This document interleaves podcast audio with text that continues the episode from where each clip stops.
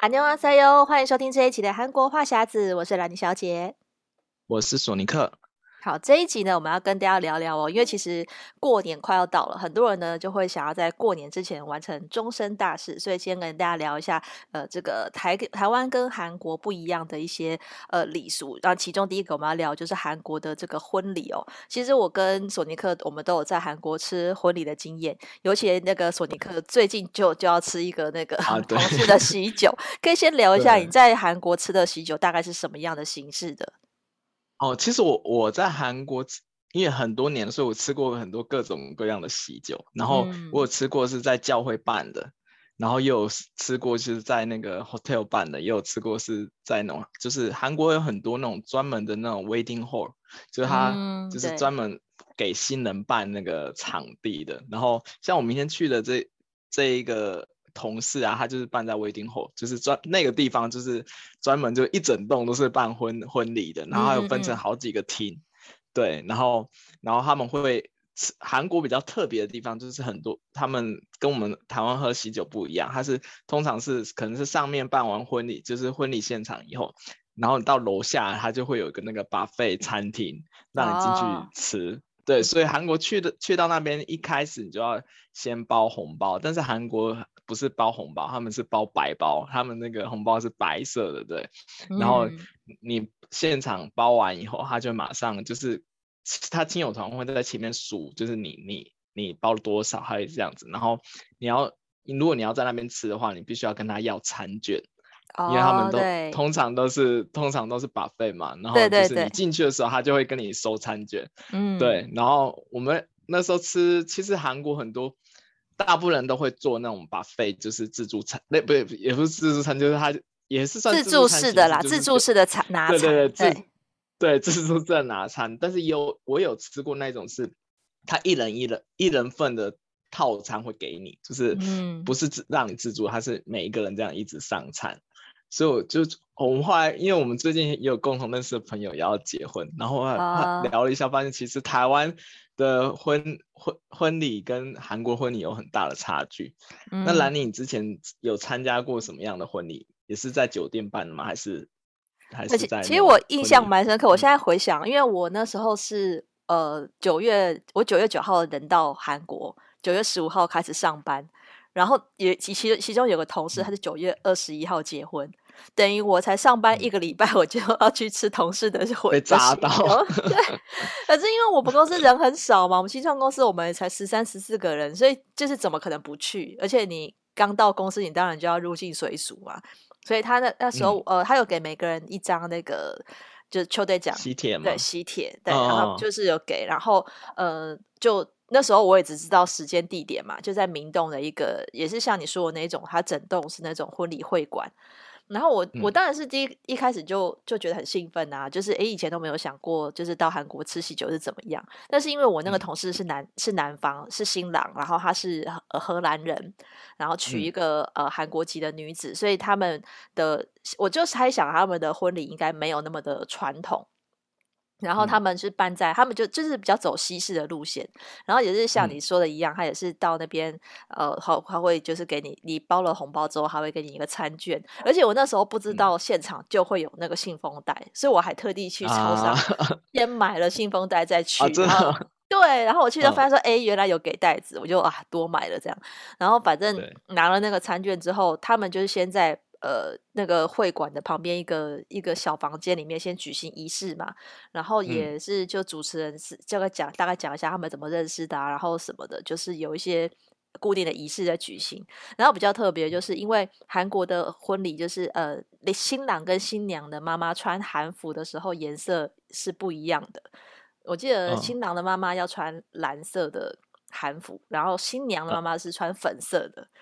然后像，因为那个同事他虽然是荷兰人，他就是他们还是有有遵守这个这个礼俗，所以你就看到那个荷，因为荷兰人都很高大嘛，然后是他妈妈大概有一百八十公分左右，所以就穿了那个韩服，我就觉得很有趣，就是看看外国人的妈妈穿韩服，然后跟韩国新娘的妈妈抱拥抱啊合照，就是我觉得那个还蛮趣味。然后他们、嗯、后来他们等于说那个仪式完之后，新人就退场，然后宾客就移到隔壁的房间去吃 buffet。然后那时候吃 buffet 的时候，嗯、我就觉得，哎，我就想说，新郎新娘没有进来吃饭的意思吗？就是怎么只有宾客在吃？就他也不像台湾有这种敬酒的时候。嗯、然后是我们已经吃了，当然、啊、我们已经吃了一个小时之后，才看到他们换换好衣服出来，就换了比较轻便的衣服，嗯、然后出来跟大家打招呼。可是也只是打招呼，嗯、也没有敬酒，就是只是就只是打招呼而已。然后我就觉得好没有吃喜酒的感觉哦。嗯不过刚才讲到那个发喜帖，我后来发现，就是最近很多韩国的新人人，他们不会印喜帖，然后他们其实是直接发那个 KakaoTalk 的，它有一个那种电电类似电子喜帖，然后它上面可以直接秀他们的那个婚照，然后还它下面会有一个那个他们举办婚礼的那个地址，然后可以点。他就是直接联动 Never Never map，然后直接告诉你要怎么去这样子。Oh. 我觉得那个 Kakao 喜帖，我觉得还蛮方便的。嗯。然后，而且它可以省掉那个印刷的那个费用。对。然后，然后又环保，然后又又简浅显易懂，就是你可以知道怎么去。然后，所有他们那个。那对新人的那些什么照片，可以线上就直接看观看，然后说扫 QR code 就可以直接看了。没有，它的连接会自动连到那个婚礼相簿，就是网络相簿。哦、对，然后你喜欢哪张，你自己下载就好。因为像我如果一般喜帖的话，你通常我收到以后，它它上面很少就是有新新人的照片。照片就婚礼照，你要得去现场看嘛。哦。然后他的那种，现在现在很多人发那个 Kakao 喜帖，因为它都联动那个网络相簿，所以你可以马上就看到那所有那个新他们拍的那种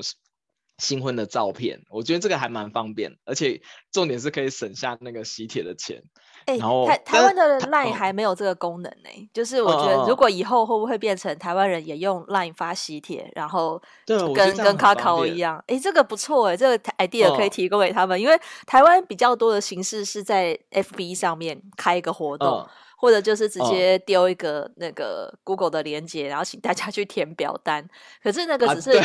那个那个只是填单，问你有没有意愿要去参加，然后你有没有吃素啊，嗯、然后你会有几个人啊，携伴就是，它只是一些就是问答，但是它不会附有那个链接可以去看他们的相簿或者是什么。所以说我觉得 Kakao 这个功能蛮好的，嗯，对啊，而且它那个功能是免费的，就是如果你要。增加其他什么？你放影片可能要钱，就是如果你只是放照片的那些就不用钱那种。Uh、然后我觉得这个很方便。然后再来就是韩韩国跟台湾有个很大不同，就是因为他们是用收餐券嘛，对，所以他们是。他我觉得，因为这样的关系，所以他可以不用事先统计说准确要人数啊，对他，他是他是，假如说他预估大概是一百到一百五十，然后他可能就是你包这个场子，他最最最基本是一百人，那超过的话就看你实际上那个就是餐厅那边收到十几几张那个餐券，他再再跟你多算那几个人头就好了。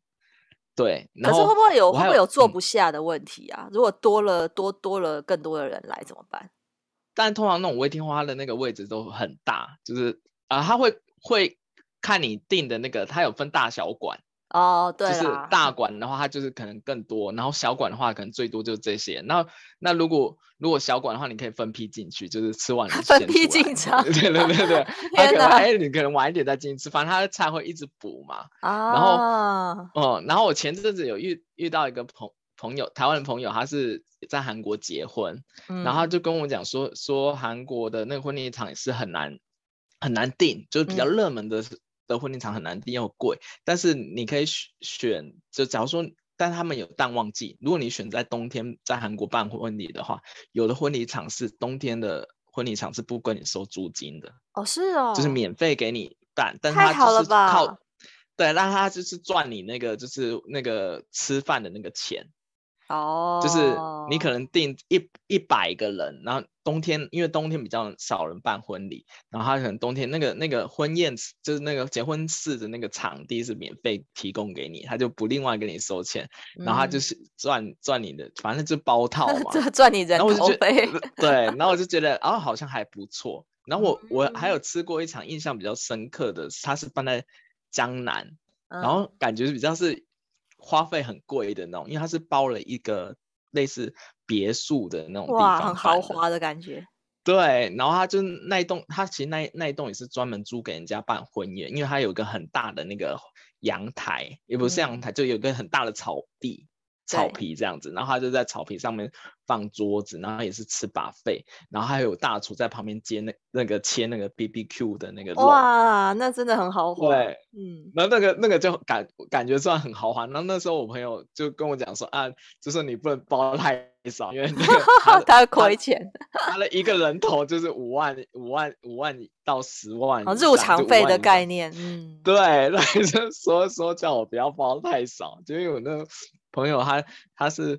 中国人，然后他就比较实在一点，就跟我讲，啊、就暗示就明示我，就说哎，希望包多少钱。所以后来才知道，哎，其实韩国的那个礼金其实跟台湾的数目是不太一样的。对，对因为其实我后来发现啊，这样看起来，我觉得韩国人包的没有台湾多哎。韩国的物价明明是比较高，韩国人收入也高一点，可是如果以吃喜酒的价码来看的话，台湾人包出去的红包。价码是比较高的，因为比如说台湾最基本，哦、因为台湾有分，比如说礼到人不到是一个行情。嗯然后你一个人去吃跟两个人去吃的行情就是都不一样，所以因为台湾主要是要看桌、嗯、桌桌数的那个位置，因为台湾的喜酒比较都是，比如说一一个一个圆桌会坐十个人或十二个人，嗯、那表假设说这一桌菜是两万块好了，然后坐十个位置，所以一个人头其实要两千块才能打平。那假设你这个人去、嗯、呃包了哈，你这个人去吃包了一千六，另外两个人去吃包了两千六，其实你就已经。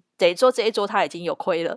就是已经，啊、对，因为就那个那个钱就已经就搭不起来。但是、嗯、通常啦，就大家去吃喜酒，有一点是祝福新人的概念，但是有时候也是会补贴一下，因为比如说他们可能是要收这些红包去 cover 他的这整个宴席的费用嘛。对对，那可能这里面就包含说，嗯，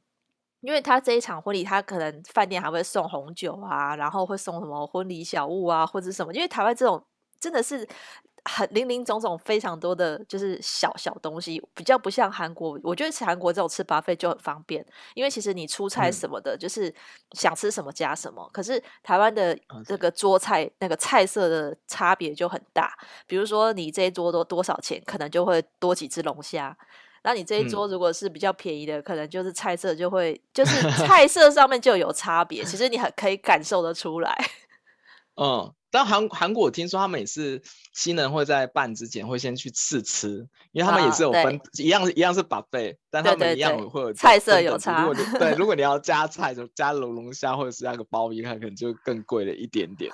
对，所以他那时候会按时。就我那那有一个朋友是这样暗示我说，哎，这个这菜色这大概多少钱？最好不要报太低。嗯、对，但不过韩国大部分一般包的数可能大概五万韩币，就是一一千两百五十块台币左右。对啊，其实并没有很多、欸。一般认识，对。然后如果你再熟一点或者比较常见面的话，你就可能就包这个 double，就大概两两千五台币左右。对，那还两千五台币左右是已经算很不错，在韩国已经很不错。对啊，对啊，对，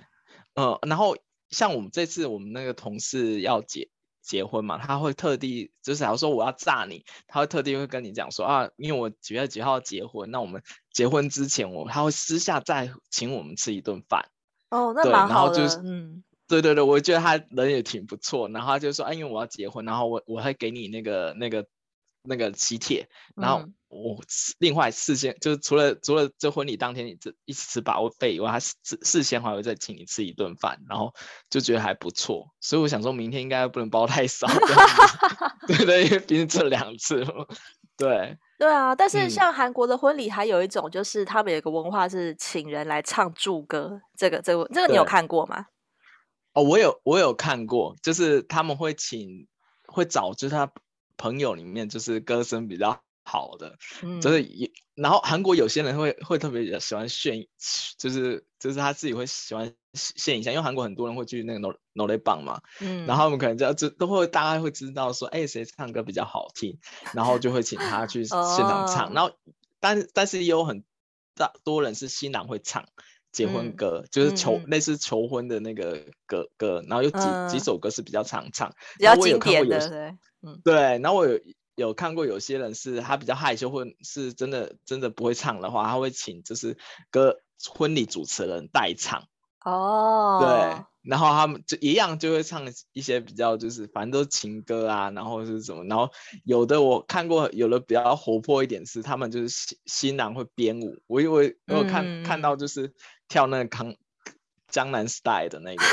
歌，就那时候刚好火嘛，对对对对，然后就一起表演，然后我就觉得还还蛮热闹，然后蛮蛮好看，而且韩国有个文化是，就是他结婚典礼的时候，有有些有些人是我今天包完白包，就包完红包了以后，我拿完餐券我就直接去吃饭。嗯，就他可能不会看那个新新娘新娘这个结婚婚礼现场，但是在那个吃饭的地方，他会架大荧幕，就是同时 live。哦，是这样。对对对，就是就是你在吃饭的时候，你可以看那个荧幕，就看到 live，他们说，哎，现在真的新娘入场，然后什么什么，就我觉得还蛮特别的经验。就是我一方面我觉得有可能是因为他怕就是人太多都挤在一起。对，所以有些啊，啊，然后有些人可能是他们其实跟新郎新娘也不是那么熟，嗯，他只是就人到了，不尴尬这样。对，然后就分刚好分流，然后就去吃，嗯、然后然后然后我也可以看到 life 现在在干嘛这样子。然后吃完就走，欸，有啊，像之前不是很常，就会我们看到一些那种韩星的新闻，就会说，哎，这个哪一个大咖歌手刚好去参加了那个婚礼。像之前就有拍到那个 IU 就去参加朋友的婚礼，嗯、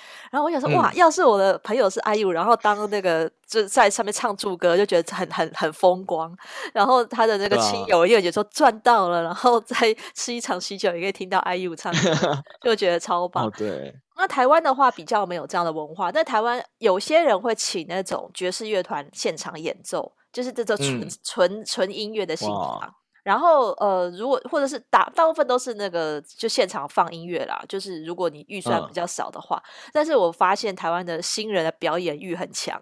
因为我吃过好几场喜酒都是新人自己唱歌。哇！而且大部分都是，现在很忙哎。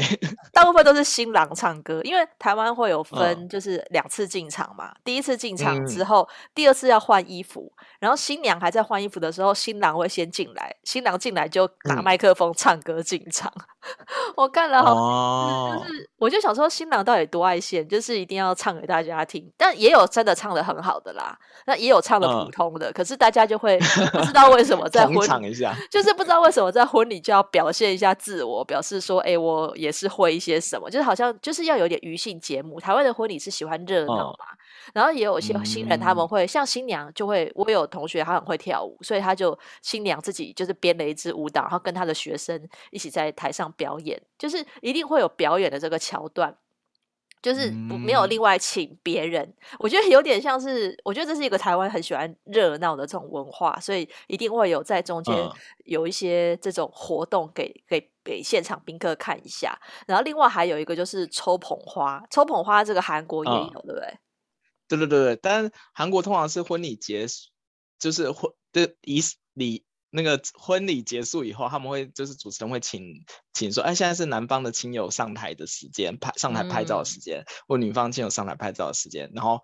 那个拍照完了以后，然后就丢那个捧花，然后看是谁接。嗯，对，有些好像是我听说有些人会就是就是他们已经属意好要给谁，然后就特别丢哪一个方向这样。对对对对对对，跟台湾也差不多。台湾应该是指。台湾是指先指定好吗？台湾会先私下，大家都不会去抢那个捧花。台湾会先私下问几个单身，就是呃呃新娘的单身的好友，就会先先打探你的意思，就是呃说，哎，你要不要上台？因为上台有些人不愿意嘛，所以会先询问意愿。嗯、然后到时候，但是先先给谁是没有内定的，只是说可能有八个人上台，嗯、八个人有机会，可是没有内定给谁。然后抽捧花的方式也有改变，有些人是拉绳子。就是拉到了才才有，嗯、就不是用丢的。然后我有遇过是呃女生是抽丢丢捧花，然后男生是丢花野菜。就是花椰菜，对，他就是新郎的单身好友上去，然后他们不是丢捧花，是丢一颗花，一颗哦，一颗花椰菜就往后丢。因为我就有遇到这样的场合，我然后他们就安排了，就是我我是抽到捧花的人，我不是内定，可是我抽到了。嗯、然后我跟抽到花椰菜的那个男生，嗯、他还就是他们还给我们两张电影票，叫我们要去看电影。所以我们后来、啊、抽到花椰菜的跟抽到捧花的配一对是这个概念。对，就是现场因为都单身嘛，哦、所以就有一个配对活动。哦、然后我就那时候我还印象很深刻，因为是我同事的喜酒，然后我就抽到了，所以我就我跟那个跟那个新郎的好友是完全不认识，只是因为我们都抽到了，嗯、然后他们给我们的电影票刚好那时候是很红的《赛德克巴莱》。哦，然后所以所以他们一起去看了，他而且他们已经买好票了。所以你就哇哦，你你就啊不看白不看，那就去好了。所以我还真的有去看那场电影。可是你知道很有趣的是，因为那个电影它刚好是分上集跟下集，那时候是只出了上集，啊、然后我就所以你下集有在约他吗？然后我就没有看下集了。啊，哎、欸，但我觉得这这个桥段还蛮蛮有意思的哎。其实我觉得蛮好玩。对，因为其实、嗯、其实我们的确是不认识的人，然后但是大家都单身男女嘛，其实就是交个朋友。嗯、但是我们可能就是，但是也不见得大家有缘分，那很好啊。可是我们但可能看了那次电影，吃了饭，觉得呃还好，就就没后面就没有什么联络，嗯、所以我们就没有看下集。所以我觉得，啊、但是我觉得是，嗯、我觉得是有趣的啦，因为的确很多人也是抱着这种去婚礼现场，可能可能可以认识到朋友的机会。就是比较年轻的时候，嗯、比如说二十几岁去吃的时候，大家单身的几率比较高嘛。可是你到就是三四十岁之后，嗯、你可能去吃的人，你其他其他其他同桌的人都是带小孩来，都是已婚人士，你更没。我好奇到时候如果 已已经已婚的。然后抽到那个花椰菜，或者抽到捧花，会不会挺尴尬？所以一定会，所以一定会先那个固装，就是是确定单身才会去抽啊，绝对不会是叫已婚的人去抽。啊、这个大家都不会那么白目，就是这个这次安排好。啊、可是你就可以发现说，年轻时候吃的喜酒比较多这种活动，但是就是后、嗯、后面你可能就是。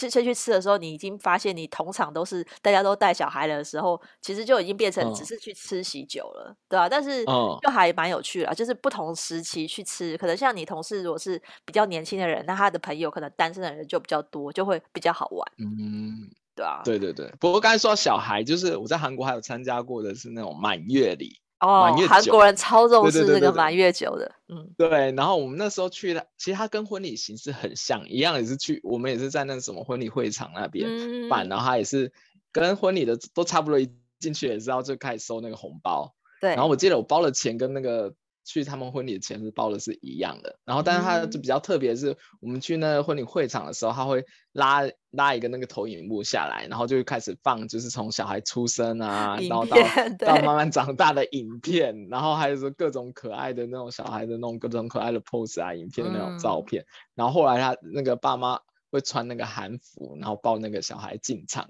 这样子，嗯、然后会现场表演那个。抓韩式韩国式抓周，然后他就会也是摆了很多那种各各式各样的东西，然后让小孩子去抓，然后妈妈可能就会诱导他去抓那个头钱啊，或者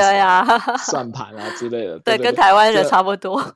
对，然后就可以现场 live 看抓周，因为我我在台湾还没有看过那种就是满月抓周的这种。仪式，对，我在韩国是第一次看到这个这个活动，我就觉得还蛮特殊，跟台湾好像不一样。因为我觉得台湾好好像没有特别的那种满月酒，对不对？呃，台湾就是可能是比较富有人家，就是那种企业家会办那个这种这种场合。可是一般人的话，我是有朋友有办在那种，因为他们的那种幼儿园或什么也会提供这种抓周的服务，所以他们有时候是为了一个纪念啦。嗯、我有参观他一个朋友，他就是，但是要摆什么抓周的东西，他们已经没有按照那种古礼，就是家长想摆什么就自己摆，嗯、就会摆一张一千元大钞啊。哦然后有些人会摆听诊器，嗯、就是表示可以当医生嘛。啊、然后算盘也有，但是我觉得时代不一样，嗯、应该是要摆比那个 iPad 或者是手机才对。对，好像也是这样。对啊，那但就是好玩啦。嗯、对，嗯，对，我看我后来发现，其实韩国跟台湾买的东西，然后基基本上也都差不多。有的人会摆书啊，或者什么的。然后，这我觉得那个满满月酒其实还蛮好玩的，而且主要是可以看到一些小孩长大的东西，因为你不见得他生小孩，你就会去，就是马上去，哦，对对对，看他嘛。但是你去可以透过一些影片啊，或者什么，然后现场摆了一些照片啊，可以，然后他就是他敬酒的时候会带小孩子过去，然后、啊、然后你可以就是逗一下小孩这样子，就觉得还蛮好玩的。对啊，台湾现在嗯，嗯，台湾现在就是满月的时候会送满月礼啦，就是以前是生男生会送油饭、啊、油饭跟鸡腿跟红蛋，嗯、然后女生女生是送蛋糕比较多，所以台湾就是变说没有这个仪式让你可以去看小孩，但是你会收到一份礼物这样子，嗯，对，我记得以前那台台湾那个油饭是我每次都很期待，很好吃。但我记得 哦，对对对对对对，然后我想说哪个时候送来，因为以前好像是鸡腿红蛋的那个油饭，对啊，嗯，印象很深刻。我每次都吃，都会把它吃完。但以前就是不会在台湾的时候就不会特地去找去他们家或者什么，这是他们送过来。对对对，就是哎我我满月然后送送你吃吃油饭这样子。然后但韩国的话就是我直接去那个宴会场这样子，然后可以实际上看到小孩。然后我记得那时候我们走的时候，他会送我们一个纪念品，我记得好像是一个韩式的糕点。哦小小的，该不会也是那种豆带走，就是那种豆，然后专门给好，好像好像是，但因为我那时候我我有一点一有点久了，所以我还就是记不起来。我记得是小就是小的那种可以吃的东西，应该是。我觉得韩国人就是好像各种礼节礼这种礼俗就是会送年糕。应该就是满月年糕之类，对，他们有很多那种年年糕的组合套套餐，就一、嗯、一整盒一年糕礼盒啦，对对对，很多特别的年糕礼盒，然后而且那个还不便宜，如果你自己要去买，哦对啊对啊，而且都会做的很做的很漂亮，嗯，对。然后他就他是有些人是在婚礼不是就满月酒结束的时候，他会送客的时候会会给你这样子，嗯、我觉得这还不错，就满月的比较也蛮好玩的，比婚礼还我个人觉得比婚礼还好玩。哦，对啊，其实我觉得韩国人对于这些礼，但是我们后后面会有一个比较严肃的话题，就是关于那个丧礼的部分。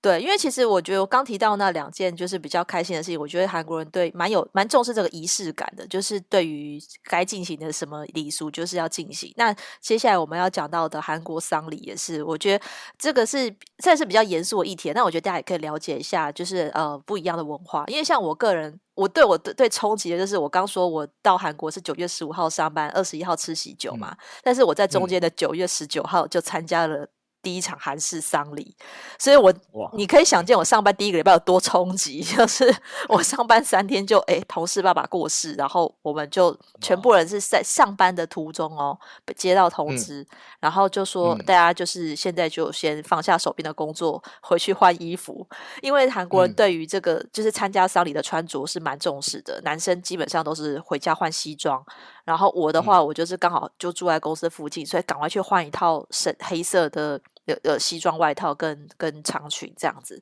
所以就是很很有特别重视这件事情。我那时候就是想说，哎，是不是要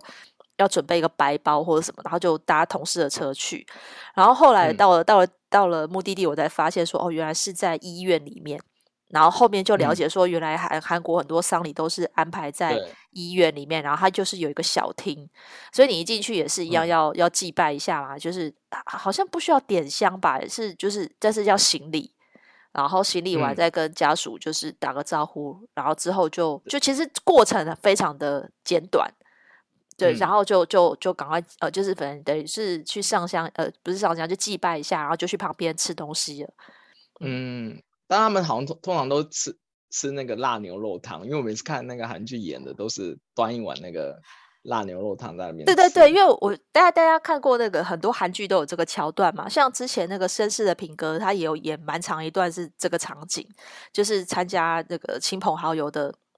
我觉得这好像是一个固固定的菜色，好像从来没变过吧。就是吃一定会有辣牛肉汤，然后会有一些那种固定的菜色。菜嗯、我记得我那时候这样说虽然不太好，可是我就觉得那个辣牛肉汤还蛮好喝的。然后它还有一个、哦、还有一个炸鱼饼，我也觉得蛮好吃。可是你在那个场合，你不能说很好吃，哦、因为我觉得那个感觉很奇怪，就是他的对，就是 来吃饭，不是因为我们对我们其实是要表达一个哀悼之意。可是可是那个菜色，我觉得是好吃的，就是他也、嗯、我我就觉得说，是不是因为要慰劳大家还是什么？所以我觉得那个菜色、嗯、其实是大家都是一样的菜色。我甚至怀疑那是一个中央厨房做出来的。因为啊，可能就是医院的都是外包给那一家做，我猜。对，就是因为医院哪有空做这些事情，一定是就是请哪个厂商送来，因为那菜色完全是固定，跟你在韩剧看到也是一模一样的东西。然后他们有些人也会在那边喝烧酒嘛，所以我就觉得这个，我觉得那个是一个蛮特别的文化，因为我觉得台湾的好像丧礼也也有人在，就是好像会请请吃东西，但是不是像他们这样子的。对啊，但我记得我小时候在台湾参加丧礼也是请那种类似流水席，是不是那种路边路边的那种？对对对对，路边的那一种，嗯、然后还是流水席，然后但是大家就是我我印象中就是丧礼的东西其实都没有什么味道，我也也不会就是觉得好吃。对。但是我在韩国参加丧礼时的经验是还蛮特殊，那时候我还在读